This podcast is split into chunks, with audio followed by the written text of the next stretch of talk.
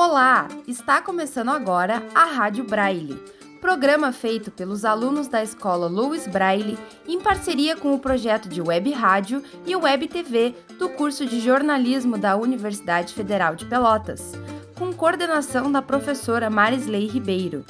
Aqui na Rádio Braille, você acompanha o Braille na Bola e o Giro das Olimpíadas, em que os alunos da escola Louis Braille trazem informações e notícias do futebol e das Olimpíadas de Tóquio.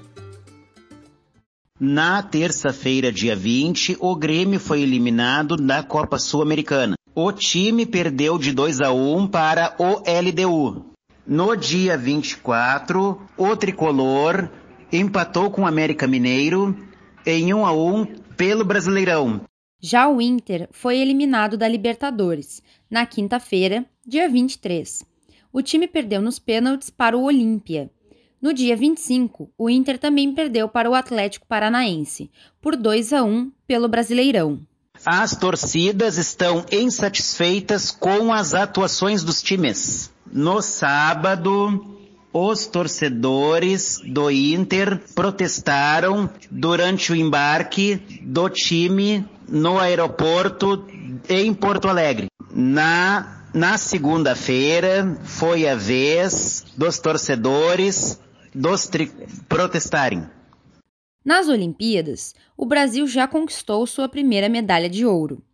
Ítalo Ferreira venceu na final do surf masculino.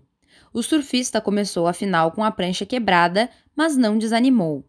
Raíssa Leal fez história e é prata no skate nas Olimpíadas. Raíssa, de 13 anos, é atleta mais jovem da história do Brasil a subir no pódio nas Olimpíadas. A atleta do levantamento de peso feminino se emociona com o primeiro ouro da história olímpica das Filipinas. Ela desbancou a favorita chinesa e quebrou o recorde olímpico.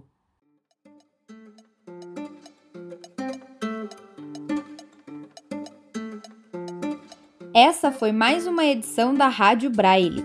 O programa tem vozes de Andréa Cardoso, Bruno Garcias, coordenação da professora Marisley Ribeiro. Até o próximo programa!